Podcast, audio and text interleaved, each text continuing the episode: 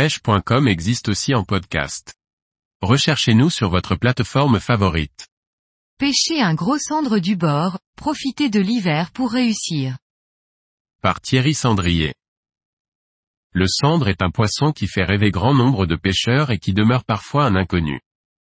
L'hiver constitue une période de l'année où les chances de le capturer du bord, et notamment un gros spécimen, augmentent considérablement. La pêche du cendre du bord n'est pas une pratique évidente et réside souvent dans le fait de bien cibler les spots accessibles et les créneaux d'activité qui leur sont liés. Mais l'hiver, à des moments très spécifiques, ces spots vont être à portée de lancer et bien plus faciles à appréhender par les pêcheurs pédestres que ceux embarqués. Alors profitez-en. L'hiver est souvent synonyme de fortes pluies qui entraînent des montées des eaux importantes sur les fleuves et rivières de France.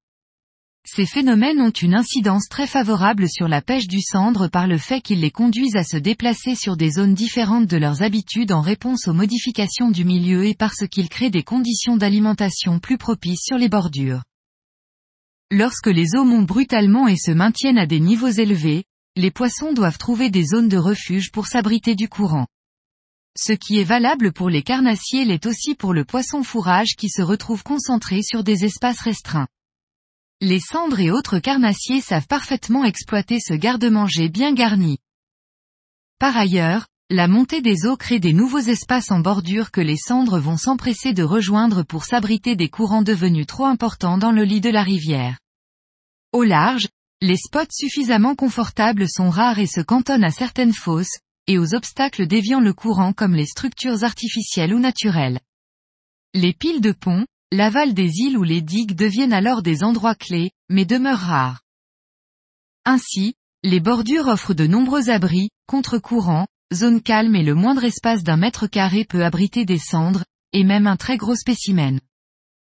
Conjointement à la montée des eaux, la turbidité de celle-ci augmente, parfois au point de ne plus pouvoir distinguer un leurre 10 cm sous la surface.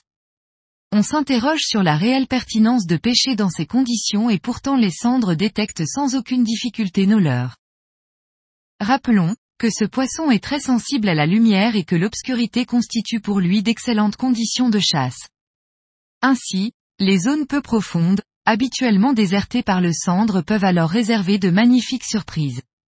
Dans ce contexte, vous pouvez sans problème trouver des cendres, parfois très gros, dans moins d'un mètre d'eau à un mètre du bord. Vous l'aurez compris, l'hiver, lorsqu'il s'accompagne de crues est le moment incontournable pour capturer un gros cendre.